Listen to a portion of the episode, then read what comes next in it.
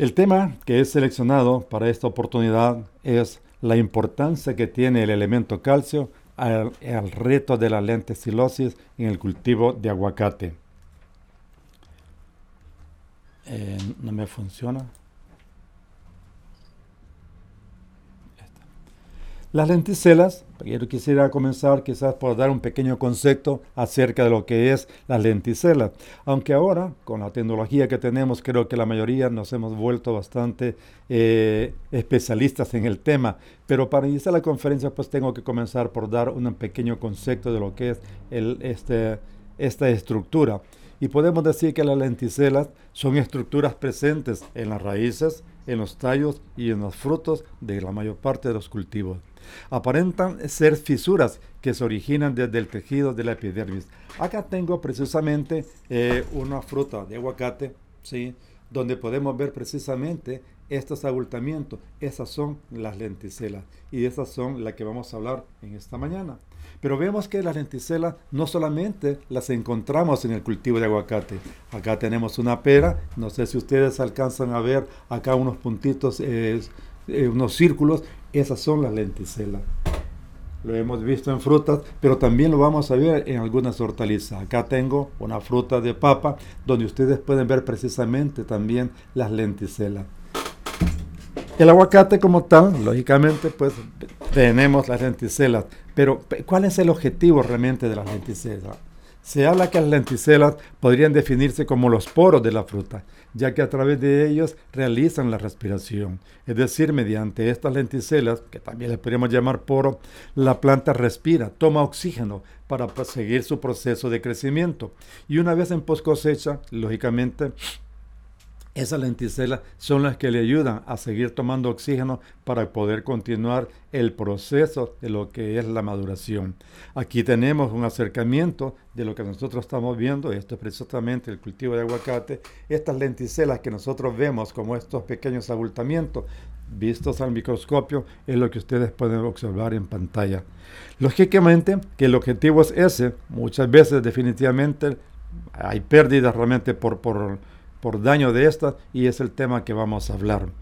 Todos entendemos como productores, yo soy productor, pero no de aguacate, soy productor de cítricos, entendemos la importancia que tiene la calidad de nuestras cosechas. Hoy en día no basta con producir abundantes cosechas, es importante producir calidad, porque la calidad es la que muchas veces nos marca el precio de nuestra cosecha. La calidad es la que nos puede dar ese prestigio a nuestra empresa. Y si tenemos calidad y si tenemos prestigio, probablemente eso nos puede asegurar de alguna manera la, fidelidad en la compra para nuestra cosecha. Todos sabemos que las plagas, las enfermedades prácticamente nos roban gran parte de nuestra cosecha. Las plagas, las enfermedades realmente nos absorben mucho dinero para el control de ellas porque a través de ellas muchas veces la calidad la estamos perdiendo. Una fruta con daños de insectos y de hongos no tiene valor comercial. Pero hemos encontrado también que esa, muchas veces esa pérdida por la calidad, ese porcentaje de rechazo también se ve afectado por otras condiciones que no son plagas y que no son enfermedades, son los conocidos como desórdenes fisiológicos en nuestras frutas. Y es ahí, quiero decirles, que los desórdenes eh, pueden caracterizarse o clasificarse de dos tipos. Hay desórdenes fisiológicos de carácter interno y desórdenes fisiológicos de carácter externo. De entre los desórdenes de carácter interno tenemos, por ejemplo, eh, los problemas que muchas veces vemos en nuestra fruta de aguacate, que al partirla vemos un color grisáceo en nuestra pulpa y eso es conocido como el problema de pulpa gris. Otras veces podemos encontrar otros problemas como el moteado de la pulpa, oscurecimiento de haces vasculares, frío en el huerto. Todas esas condiciones lógicamente nos afectan grandemente la calidad, pero estas las vemos ya en problemas de poscofecha. Pero hay también otro problema, otro desorden fisiológico que es de carácter externo y es el daño causado por el frío, daño de lenticelas y daños también mecánicos. Como vemos, en realidad producir no es tan fácil. Mucha gente cree que con tierra y con tractor cualquiera persona puede ser agricultor. Señores, ser agricultor, quiero decirles, no es comida de cualquier eh, hablador. Ser agricultor, realmente, como dijo Cicerón, tenemos que ver la agricultura como ciencia para poder sobrevivir. El daño de las lenticelas se caracteriza generalmente por un color oscuro donde hay un colapso. Acá pueden ver ustedes que acá tenemos realmente esta fruta, unos daños de lenticela oscura. Esa es la lenticilosis. Ahora fíjense bien, es un problema que se ha determinado que las bajas temperaturas en el almacenamiento, este fruto yo lo compré ayer en Walmart, supermercado, no sé si hay en Sudamérica, pero vi ese daño, más sin embargo me lo traje porque precisamente es lo que yo quería, encontrar una fruta que estuviera este daño que está presente en esta fotografía. Acá tenemos una fruta que tiene doble desorden fisiológico. Uno, tiene el desorden de lo que es la lenticelosis, pero también tiene una deformación en la fruta. Eso no es causado por el frío, desde luego. Ese es un problema en pre cosecha que la falta de un elemento como se llama el boro generó esa deformación de esta fruta. La lenticelosis es un problema realmente que nos está afectando a todos. En cualquier parte que he visitado, Guatemala está creciendo mucho el cultivo de aguacate. Hace un mes estuve en Colombia y fui a ver algunas cultivares de, de, aguacate y me encontré también con que ese problema era bastante importante para los productores de esa zona. Pero, ¿cuáles son los factores que pueden contribuir al daño de este, de este daño estético. Y digo daño estético porque ustedes, como lo han visto, Muchas veces el rechazo que nos dan de esta fruta por el daño de la lenticela es un daño nada más estético porque solamente de exterior. Nosotros hemos cortado esa fruta, le hemos eh, separado la epidermis, o sea, la cáscara, y hemos visto que la pulpa está intacta. Pero simplemente por apreciación el fruto pierde calidad y pierde precio. El mercado local muchas veces nos castiga con un precio demasiado barato que muchas veces no nos ayuda a sacar ni los costos. Pero, ¿cuáles son, decíamos, los factores que pueden contribuir a este daño? Primero, podríamos hablar que árboles demasiado grandes y cerrados eso generalmente genera mucha humedad relativa, arriba de un 80-90% y poca iluminación. Dos, podría ser por fricción de los frutos por demasiado fuertes, viento demasiado fuerte. Tres, por daños insectos y luego por bajas temperaturas. Si vemos nosotros y estamos tratando de encontrar salida a cómo resolver estos problemas, podríamos decir de que esto en parte se vendría a resumir, uno, en un buen manejo agronómico. Si tenemos árboles grandes y cerrados, pues tendremos que buscar las opciones de que nuestras nuevas plantaciones tengan un distanciamiento mayor. Y dos, trabajar un mejor manejo en lo que es la poda. Otro de los problemas que me he encontrado cuando veo cultivares asociados al problema de la lenticelosis es la fricción que se da muchas veces por los vientos fuertes. He encontrado que ya en Guatemala plantaciones que están trabajando fuertemente el tema de lo que son las barreras rompevientos, que es una inversión fuerte, sí lo es, pero que puede paliar grandemente ese problema de las lenticelas. Los daños de insectos. Bueno, ustedes han visto como, por ejemplo, un ataque severo de, de, trips. Hace poco también ha aparecido una chinche que lo que hace es dañar realmente la parte superficial de la fruta. La, la, fruta, como un mecanismo de defensa, ella trata de formar muchas veces algunas cicatrices y eso lo que hace realmente es también bajar la calidad. Se ven afectadas las lenticelas ellas tratan de sanear en una forma orgánica natural como mecanismo de defensa y producen el mismo problema. Las temperaturas definitivamente afectan grandemente, pero vamos a ver eh, que la temperatura en sí no es que la temperatura en sí dañe a, la, a la fruta. Lo que sucede es que al haber demasiada, muy baja temperatura, la movilidad de los minerales se ve afectada grandemente y eso está principalmente para lo que es el calcio, que las bajas temperaturas no permiten que este elemento tenga la capacidad de moverse a la hoja para que pueda ser trasladada posteriormente a la fruta. Eso podríamos decir que son los problemas de lenticelosis a nivel de pre-cosecha. Pero sucede que este problema, este desorden eh, fisiológico, nos persigue no solamente en lo que es el momento de la precosecha, sino que nos persigue aún en post cosecha. Se ha determinado que las malas prácticas de manipulación, muchas veces ya en el empaque, los rodillos pueden causar también laceración en, en las lenticelas y posteriormente se van a necrosar y vamos a ver ese daño. También hay muchos trabajos que ustedes pueden ver en internet donde nos hablan precisamente que las bajas temperaturas por periodos prolongados están afectando grandemente el problema. Algo interesante es que muchas veces eso no se ve en, el, momento, sino que muchas veces el daño de la anticela ya en post cosecha lo vemos más adelante.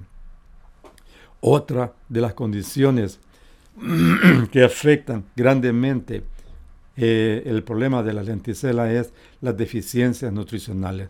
¿Cómo sucede esto? Bueno, es muy sencillo. Vamos a hablar un poco más adelante de la importancia que tiene la nutrición y vamos a ver que si un problema nutricional afecta a la calidad de esta cáscara o de esta protección de nuestra fruta sea demasiado débil, entonces lo que vamos a encontrar va a ser una fruta que posiblemente con un pequeño roce, como decíamos en el viento, se van a dañar las lenticelas. También si esas lenticelas por un desbalance nutricional es demasiado débil, cualquier condición de la que hemos mencionado anteriormente van a afectar casi de inmediato el daño. Vemos entonces que la cosecha no es cosa sencilla de sembrar, cuidar y luego ir a cosechar. Quiere todo un proceso desde el inicio, desde que seleccionamos nuestra variedad, ver ese potencial genético, ahí comienza el trabajo del productor y del asesor que está viendo ese cultivo. Acá vemos, por ejemplo, de, gracias compañero, el licenciado Ricardo Novoa me trajo por acá una fruta donde vemos que ya hay un daño. Esta fruta no es que esté tan sobremadura, pero parece ser que el daño de la refrigeración le afectó y aquí vemos un poco de daño precisamente lo que hemos mencionado. Entonces, este fruto, si lo vemos por fuera, tiene muchos daños realmente de lo que serán las lenticelas. La pulpa aparentemente se ve bastante sana, pero también ya vemos que está siendo un poco afectado por el frío. La lenticelosis es un problema que cada vez nos va cobrando más importancia. Ponerle un poco más de atención para ver cómo sobreponemos a ese daño. Si eh, vamos cerrando la parte de lo que es el daño que nos produce las lenticelas, podemos decir que como eh, mecanismos o como métodos de control no podemos depender de solamente una, de, una alternativa. Tenemos que hacer prácticamente lo que se llama un manejo integrado en lo que es el problema de este desorden eh, fisiológico. Uno, tiene que ser un programa fitosanitario que vaya orientado a controlar efectivamente esas plagas y enfermedades, que tengamos realmente bien eh, palpables esos eh, umbrales económicos que son los que van a terminar el momento de aplicación que sea oportuno para que cause menos daño. ¿Por qué tenemos que trabajar con umbrales económicos? Porque eso nos puede también bajar un poco los costos de producción. Porque eso también nos puede mejorar grandemente la calidad de nuestra cosecha por efecto de menos aplicaciones de productos químicos. Dentro del manejo integrado de, la lenticela, también que tenemos que tomar muy en cuenta un buen manejo agronómico. Este debe ser oportuno y debe ser constante. Decíamos, si en la zona que vamos a cultivar hay problemas de viento, pues tendríamos que seleccionar aquella zona de nuestra finca donde sea más suave el problema del viento. Y si ya tenemos el cultivo, pues como lo dijimos anteriormente, teníamos que ir pensando en lo que son las cortinas rompeviento. Luego entramos al tema de lo que es la nutrición. Quiero decirle que la nutrición realmente no es más que aplicar el elemento oportuno en la cantidad justa para que la planta pueda desarrollar todas sus condiciones fisiológicas. Hace unos años tuve la oportunidad de conocer al doctor Uber, lo hemos visto en un par de seminarios allá en México, y este doctor Uber se ganó un premio inclusive por una frase muy interesante que lo dijo en el año de 1979.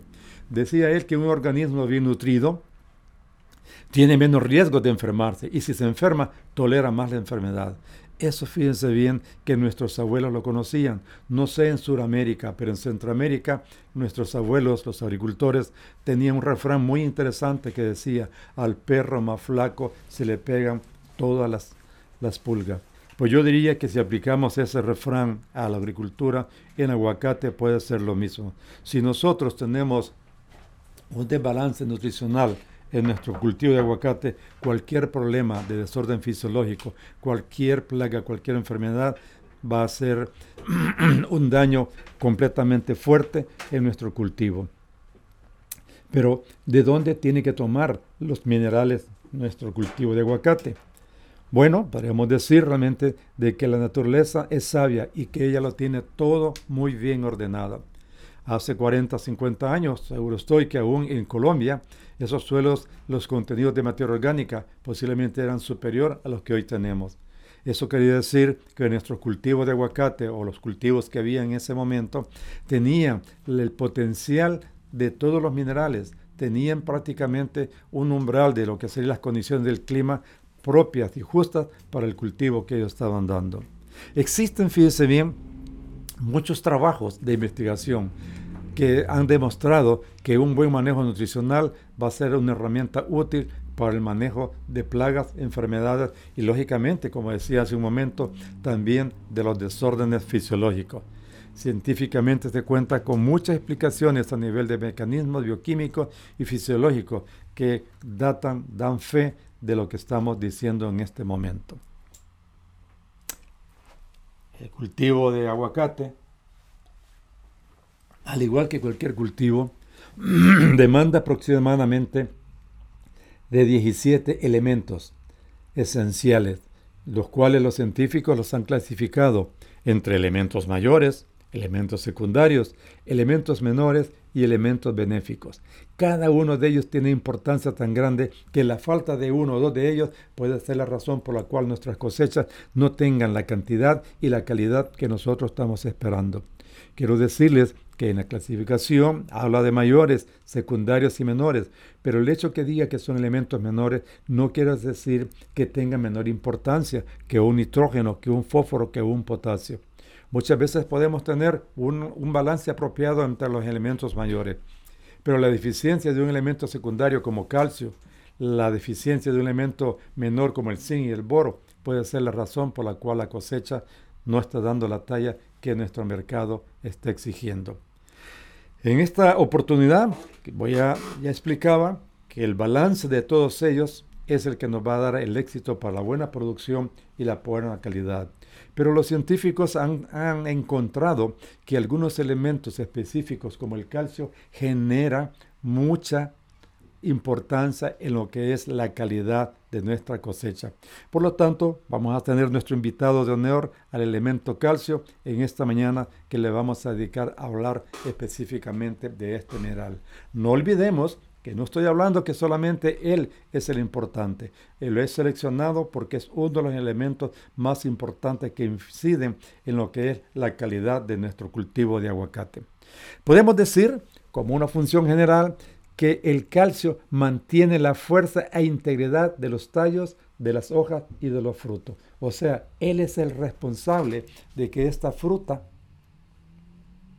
tenga esa firmeza, tenga esa consistencia para que nos pueda generar una calidad excelente y que en post cosecha tenga más tiempo días en aquel.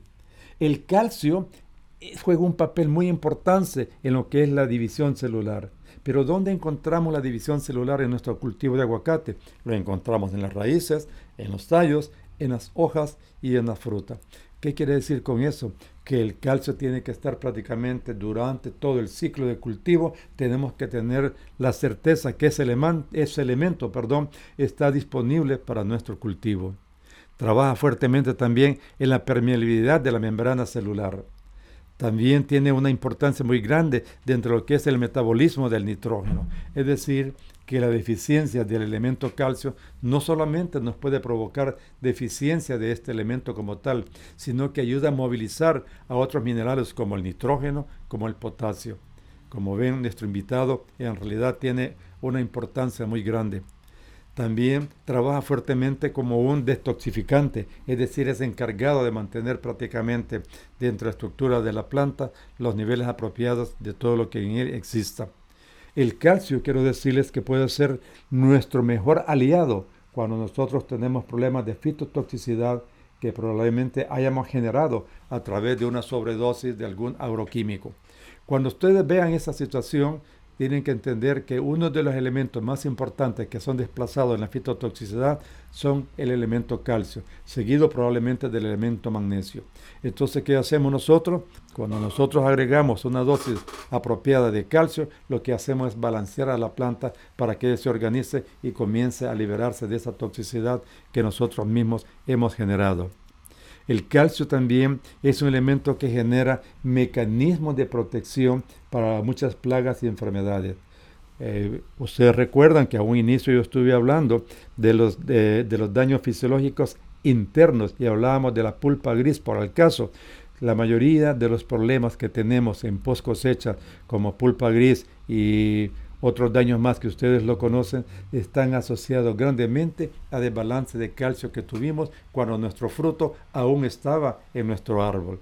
Entonces vemos que la eficiencia de calcio no solamente nos afecta para lo que sería la parte estética, sino que ya en post cosecha nos va a mantener grandemente también por ahí. El calcio, a ser realmente fuertemente importante lo que es la pared celular, es el que nos va a dictar prácticamente eh, los días en aquel que nosotros queremos para nuestras cosechas. Mantener la consistencia de la pulpa durante su maduración. Encontré hace poco, fíjense bien, un documento, era para el cultivo de banano, el científico que hablaba de ese tema dijo algo que me ayudó mucho a entender la importancia que tiene el, el calcio en el proceso de maduración. Él decía que había encontrado el freno de mano para que el etileno no se liberara demasiado rápido. Y este dijo que era el calcio.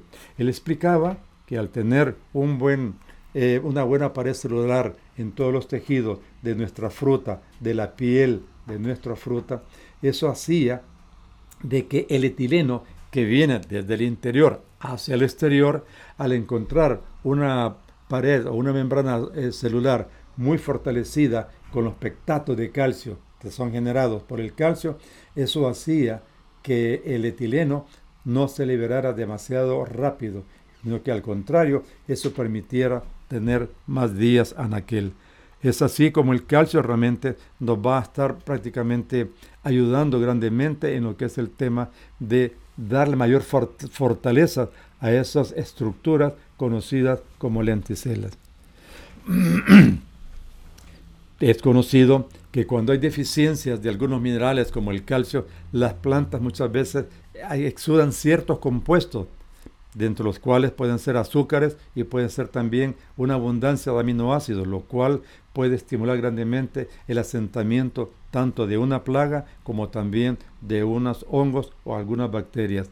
Hay unos trabajos que hablan fuertemente sobre la importancia que tienen. Y se dice que también deficiencia de algunos minerales afectan, como el calcio, afectan también grandemente porque liberan ciertas sustancias que los insectos los detectan y pueden llegar más fácilmente. Porque ellos dicen, bueno, si hay una pared celular débil, eso significa que yo tengo que hacer mucho esfuerzo para perforar esa rama, para perforar ese fruto. Esos mismos desbalances, decíamos, que se causan por calcio, por ejemplo, generan muchos azúcares que pueden ser que cuando llegue un hongo encuentre realmente un hotel de cinco estrellas y él se puede reproducir grandemente. El calcio es conocido por su capacidad de inhibir esas enzimas. ¿Se acuerdan ustedes que, por ejemplo, cuando fuimos estudiantes de agronomía nos decían que para que un hongo pudiera entrar en la, en la piel o en la hoja o en la cáscara de una fruta, el hongo andaba buscando muchas veces una herida. Por eso nos decíamos que teníamos que cuidar mucho de las heridas cuando trabajábamos algunos aporcos o hacíamos poda, porque a través de ahí podía entrar el hongo. Científicos ya de la nueva era, modernos, ellos han demostrado de que el hongo tiene la capacidad de entrar, digamos, a esta fruta, a esta cáscara, y ellos tienen la capacidad de poder detectar esa fortaleza que tenga mi pared celular. Y ellos dicen, bueno, parece que estoy en problema, no hay ninguna herida por donde yo pueda penetrar. Pero ellos tienen la capacidad de poder decir, pero sí he encontrado que la pared celular de esta cáscara o de esta fruta es bien débil y que yo, hongo, puedo liberar una sustancia que se llaman enzimas pectolíticas que puedan degradar fácilmente esta cáscara y penetrar. Es ahí donde nuestro elemento invitado de esta mañana, el calcio, nos puede ayudar grandemente porque al fortalecer esa pared celular, la planta va a tener mayor resistencia. He hablado bastante del calcio, he hablado bastante de la importancia que tiene el tema de lo que es la fortaleza de la pared celular. Pero acá en este dibujo podemos ver cómo el calcio, al fortalecer la membrana celular, él sirve como un cemento uniendo prácticamente estas micro, deberíamos, microfibrillas de celulosa, esa hemicelulosa, hemicelulosa y lignina, uniéndolas prácticamente para fortalecer. Cuando yo hablo y pienso en lo que, lo que son los pectatos de calcio, pienso que es algo similar a cómo está estructurado la fruta de la cebolla. Yo creo que todos ustedes han observado cómo la cebolla está estructurada por una capa, por otra capa y por otras capas. Dependiendo solamente del tamaño de ese fruto, así va a ser la fortaleza que pueda tener para quererlo destruir. Pues al igual como se van formando esas telas o esas capas que forman el fruto de la cebolla, prácticamente así son los pectactos de calcio. A mayor cantidad de pectactos de calcio generados por este elemento, va a ser la fortaleza que nuestra fruta, nuestra hoja, nuestra raíz va a tener. Calcio es un elemento muy importante y ha sido muy estudiado porque hemos visto que muchas veces hemos aplicado diferentes fuentes de calcio, tanto al suelo como vía foliar, pero no logramos muchas veces lo que nosotros quisiéramos ver. Hemos encontrado muchas dificultades y por eso los científicos han estudiado mucho este elemento. Uno, han hablado mucho acerca de lo que es la absorción de este mineral los científicos han concluido de que el elemento calcio básicamente solamente es absorbido por las raíces nuevas. Cuando ya las raíces se han envejecido, la absorción de este elemento es bastante pobre. Ahora resulta que los científicos también han descubierto que cuando nuestra planta ya está en etapa de producción, que ya está en etapa de crecimiento de fruto, la cantidad de calcio que la planta manda las raíces es muy poca. Entonces la generación de raíces nuevas es muy poca. Esto quiere decir que muchas veces nosotros tenemos nuestro cultivo de aguacate o palto, como le llaman en Sudamérica, que ya está en formación de fruto y que vemos notoriamente la deficiencia de calcio a nivel de hojas y decimos, pero ¿cómo es posible que yo tenga deficiencia de calcio si he estado aplicando constantemente un sulfato de calcio o un nitrato de calcio? La respuesta es que ese calcio no está siendo absorbido porque raíces nuevas prácticamente en ese árbol no lo hay. ¿Por qué traigo a colación este tema? Porque es ahí donde comenzamos a ver la importancia que tiene la aplicación de este elemento vía foliar como complemento, desde luego, a la fertilización de este elemento vía suelo. Pero vemos que una de las principales barreras que podemos tener es la poca generación de raíces nuevas en nuestro cultivo. Y recuerden que ese poco crecimiento de raíces nuevas no solamente se va a deber porque tenemos una alta producción, las raíces nuevas pueden verse afectadas por lo que mencionamos, por temperaturas demasiado bajas en nuestro suelo. Entonces, esa va a ser una limitante muy grande de la absorción de nuestro elemento.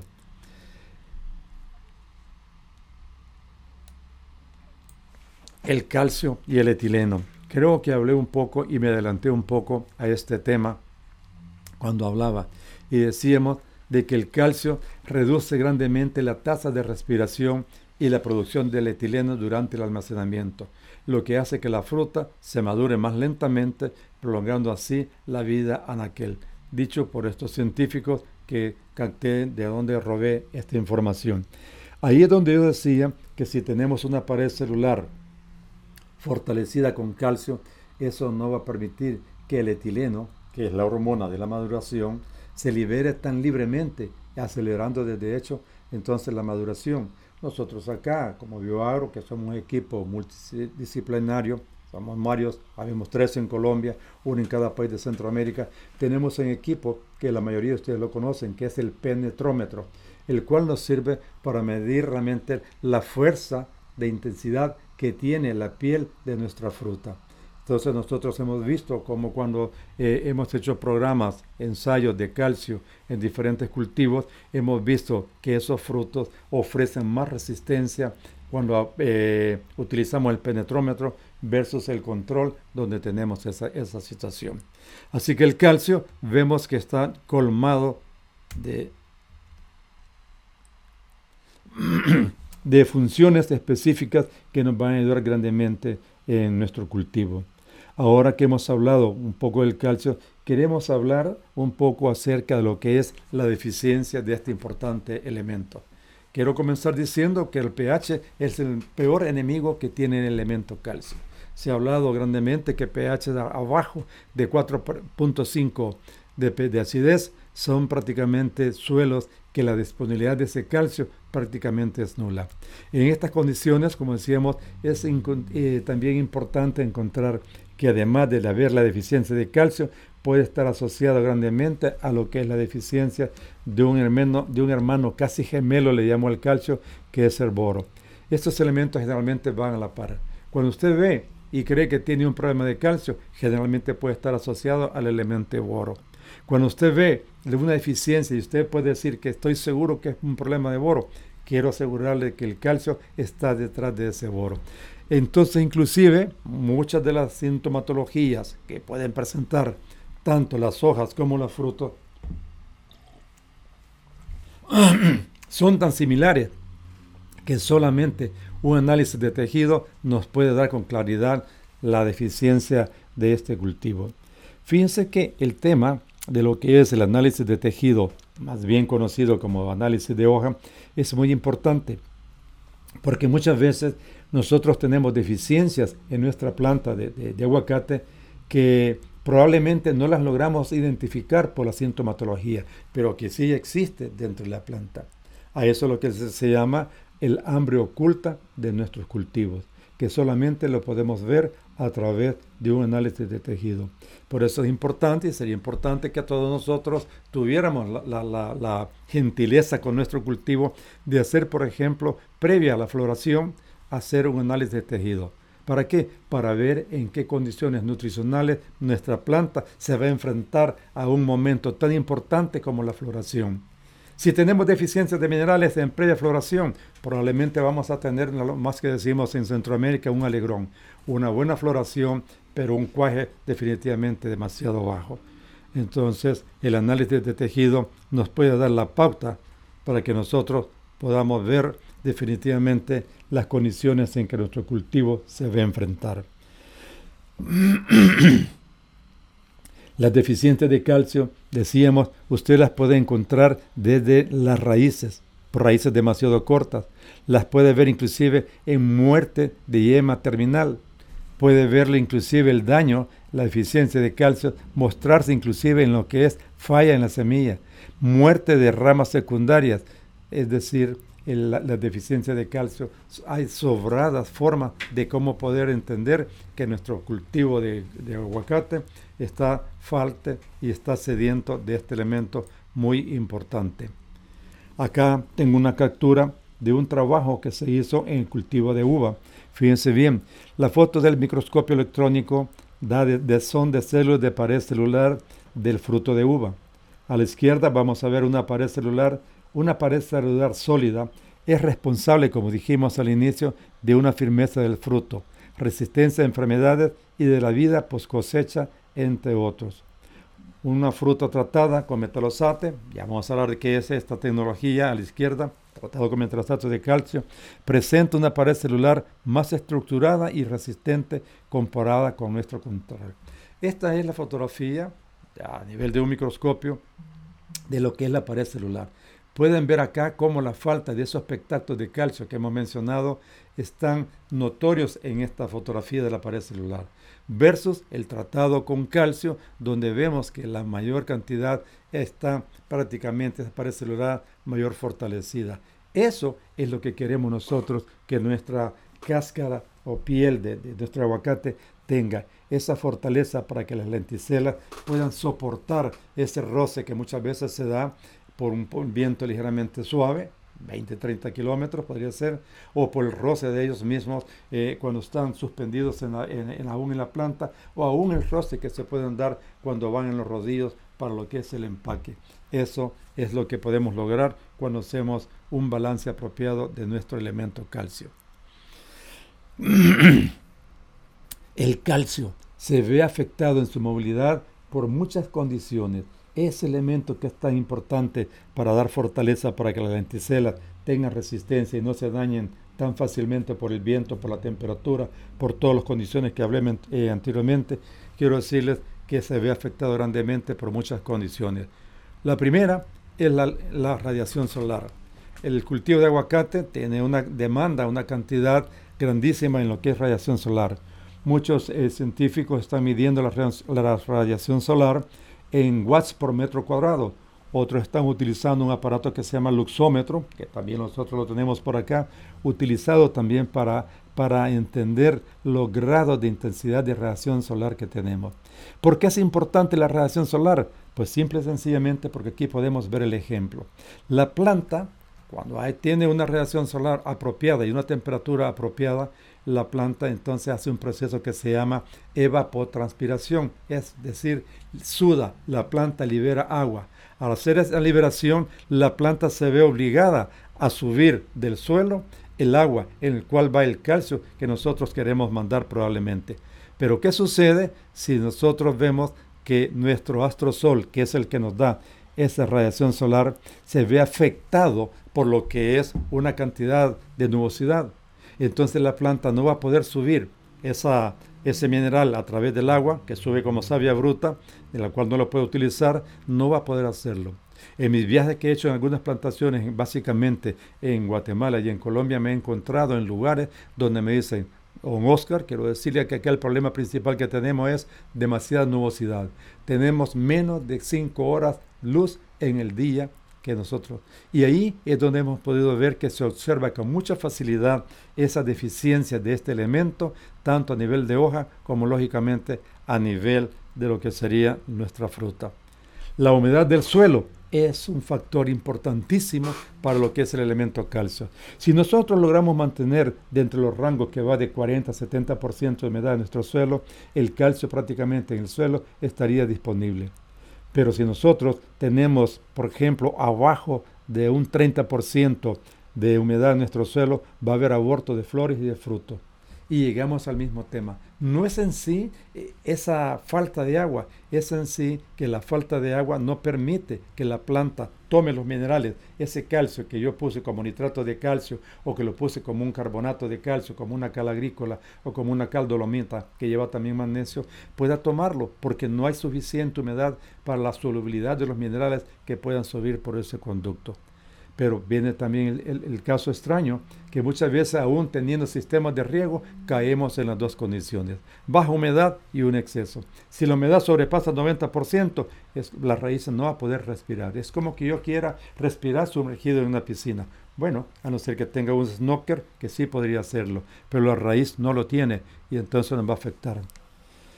El aguacate, al igual que todo cultivo, tiene rangos de temperaturas para cada proceso el aguacate, eh, tiene temperaturas especiales, por ejemplo, para la etapa de floración, tiene temperaturas óptimas para lo que es el desarrollo del fruto, para el crecimiento del mismo, y tiene una temperatura ideal que está en todas las condiciones. No cabe duda que todos ustedes saben perfectamente que temperaturas de 4 o 5 grados hacia abajo prácticamente nos pueden causar siniestros en nuestro cultivo. Entonces es importante que sepamos que también el calcio limita, eh, se ve limitado grandemente por el tema de la temperatura. Este es un cuadro que me encontré de una gente de la India que desarrollaron una universidad muy interesante donde explica cómo el clima y el, clima, el frío y el calor extremo también incrementan el problema de la movilidad del calcio. Aquí vemos que calcio a temperatura de 10 grados eh, centígrados hacia abajo, nosotros tenemos problemas de disponibilidad. Entonces esto nos puede ayudar a que nosotros atemos cabos, como decimos en Centroamérica, y decir, bueno, ahora entiendo, yo tengo uno de los tablones eh, de, de mi finca, prácticamente todo el tiempo se mantiene con temperaturas que oscilan entre 10 12 grados y es ahí donde vamos a ver que la movilidad de este elemento calcio es demasiado pobre y es la razón por la cual no tenemos lo que nosotros esperamos. El suelo, en la química del suelo hay muchas condiciones que podemos evaluar. Solo voy a hablar del punto pH, acidez del suelo. El cultivo como tal demanda y prefiere un pH entre 5.8 y 6.8. Fuera de esos rangos hay limitantes muy grandes para la absorción de muchos minerales, entre los cuales está el calcio. Veamos qué sucede si dijimos de que el pH mínimo es 5.8. Veamos qué sucede cuando yo tengo prácticamente un pH 5.5. Eh, hace unos 2-3 días estaba dando una conferencia el doctor Carlos Gagel, quien tiene un, eh, un PhD en suelos, estaba dando una conferencia precisamente para el cultivo de aguacate y él hablaba precisamente de los suelos de Colombia. Y él estaba diciendo que muchos de los suelos donde está el cultivo de aguacate, los rangos del pH del suelo eran demasiado ácidos, que promediaban a un 5.5. Yo no sé si alguno de ustedes eh, de los que están asistiendo al evento tienen el pH en mente, el pH de su suelo. ¿Qué sucede si yo tengo un pH de 5.5? Veamos, yo voy a tener un fuerte problemas con fósforo, problemas serios con potasio, pero vean con calcio, prácticamente la disponibilidad del calcio es casi nula, podríamos decir. Entonces la importancia de dar la nutrición de la planta como un complemento. El calcio, para mencionarles, es uno de los elementos bastante difíciles de manejar. En suelos ácidos no lo encontramos porque el exceso de iones de hidrógeno lo desplaza. Y en suelos alcalinos la ausencia prácticamente del elemento de hidrógeno no permite que el elemento esté disponible. Son condiciones que tenemos que, tomarlas en cuenta. Finalmente, podríamos decir que para el calcio hay una condición muy especial que debemos de recordarla y hacer un repaso de ello, y es acerca de lo que es la velocidad del movimiento que tienen los minerales. Los científicos han concluido que el elemento más móvil dentro del floema es el nitrógeno. Vean usted que lo clasifican como un 100%, seguido de un potasio que tiene una movilidad del 90%, pero que hay un grupo de elementos donde está el fósforo, el azufre, el magnesio, manganeso y otros que solamente se mueven escasamente en un 40 y un 60% dentro del floema. Pero tenemos por acá un elemento que tiene baja movilidad, como lo es el elemento boro, que solamente se mueve a un 20%. Y acá tenemos al invitado de hoy, el calcio, que se mueve solamente a un 5%, es decir, 20 veces más despacio de lo que se mueve el elemento nitrógeno. Usted aplica un nitrógeno porque detectó una deficiencia eh, eh, en la hoja de un maíz, por ejemplo, que tiene un crecimiento rápido usted aplica un nitrógeno hoy en la mañana, una urea, un sulfato de amonio y en la tarde chequea, hace un análisis y ese nitrógeno está arriba. Aplica un calcio usted al suelo y ese elemento no va a ser detectado. Pero ¿cuál es la razón de la poca movilidad que tiene realmente el calcio? Uno, las hojas tienen, por ejemplo, una velocidad de transpiración mucho más alta que lo que es la fruta. A causa de esa baja velocidad de transpiración de la fruta, la concentración de calcio es mucho más baja dentro de la fruta que dentro de las hojas. Si yo tuviera acá, por ejemplo, 180 eh, gramos de hoja de aguacate, vamos a ver que la superficie es muy grandísima y que por tanto la transpiración va a ser fuerte, por lo tanto la movilidad del calcio hacia las hojas va a ser grande. Pero yo puedo tener acá un fruto que tenga lo mismo peso, 180 gramos. Vamos a suponer que eso es así. Si ustedes ven la superficie, la, área de exposición es muy pequeña. Entonces, por eso es que muchas veces el calcio llega a la parte de, la unión del, del pedúnculo, pero muchas veces no alcanza a llegar a la parte baja y es ahí cuando nosotros ya estamos en producción y partimos nuestro fruto, vamos a tener problemas de pudrición apical que muchas veces no está a la vista cuando nosotros tenemos. Hemos hablado tanto de lo problemático del dilema del calcio que es probable que muchos de que algunos de ustedes dentro del grupo esté pensando, ok, ¿cuándo va a comenzar a hablar este hombre de cómo resolver ese problema? Para hacer que tenga un calcio que pueda ser disponible para la planta en el momento en que la planta lo está necesitando. Su servidor represento a una empresa que se llama Bioagro, que estamos acá en Salvador, Viajero Latinoamérica, y que somos los encargados, somos un grupo sourcing para un laboratorio que está en Utah, Estados Unidos, que se llama Albion Laboratorio. Albion Laboratorio es el encargado de desarrollar esta tecnología de metalosato y que estamos siendo representados en Colombia por compañía La Serna y compañía. Pues resulta que esta eh, compañía, hace más de 50 años, se pusieron a estudiar cómo es que las plantas realmente se alimentan. Dijeron. Y observaron que cuando, por ejemplo, cuando yo pongo, yo pongo un elemento en el suelo, este sube por el conducto que todos conocemos con el nombre de silema y sube con el tema de savia bruta, el cual en ese momento ese elemento la planta no lo puede tomar. Pero luego los científicos vieron de que para pasarlo de savia bruta a savia elaborada, para poderlo tomar, que ya viaja por el otro conducto que se llama el floema, la planta tenía que hacer un trabajo muy especial y era que la planta tenía que buscar proteína del sistema, proteína del sistema, la proteína está constituido por unas moléculas más pequeñas que se llaman aminoácidos. Este es el esqueleto la estructura de un aminoácido. Todos los aminoácidos están compuestos por dos agentes donadores, todos los aminoácidos. Un grupo amino, NH2, que es el nitrógeno, y un grupo carboxilo por un carbono y dos oxígenos. Entonces, Albion vio que otros científicos ya habían descubierto eso, que la planta tenía que tomar, cuando subía, vamos a esta esfera gris, está representando al elemento. Vamos a hablar que en este momento voy a hablar de un zinc. Entonces vieron que subió ese zinc, que yo lo puse como sulfato de zinc, subió como por savia bruta por el xilema y para ser pasado como savia elaborada al floema, la planta tuvo que hacer lo siguiente. Primero, suspender este zinc con un aminoácido por aquí, podría ser una glicina, podría ser, y luego suspenderlo con otro aminoácido para suspenderle y neutralizar la carga de este elemento.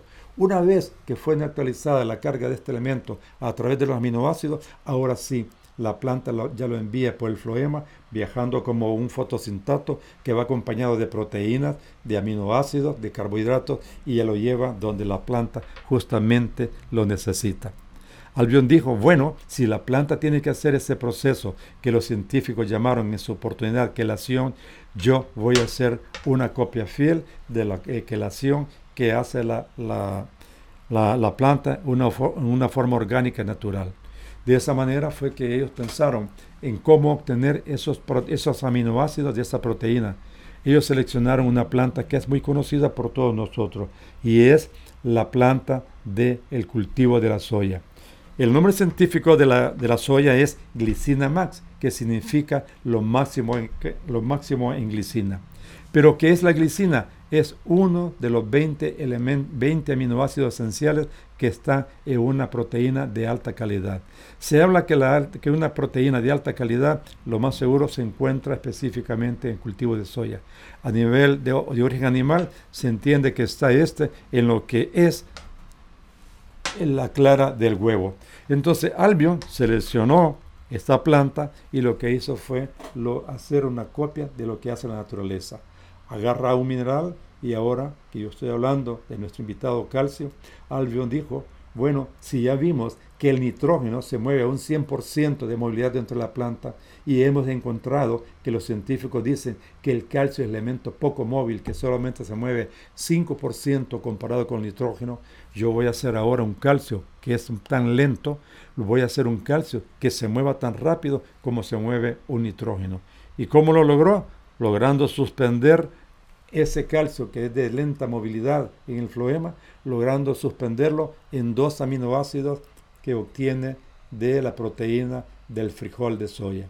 Ahora que yo tengo... Señor Oscar, qué pena, deberíamos ir finalizando, ya estamos un poco pasados del tiempo, gracias. Gracias. Ahora, ¿qué sucede? Cuando yo tengo este calcio atado en aminoácidos de proteína soya, mi planta, la célula de la hoja de la fruta, tiene la capacidad de reconocerlo como algo orgánico natural y entra inmediatamente al sistema de floema, donde la planta lo envía a los puntos de crecimiento, a la hoja, a la fruta o a las raíces para poder complementarla. De esta manera podemos decir que sí existe un calcio que se mueve rápidamente, al igual que un nitrógeno, en el floema de nuestra planta. Quiere decir que nosotros tenemos que hacer un programa de calcio simplemente acompañado de una aplicación vía foliar.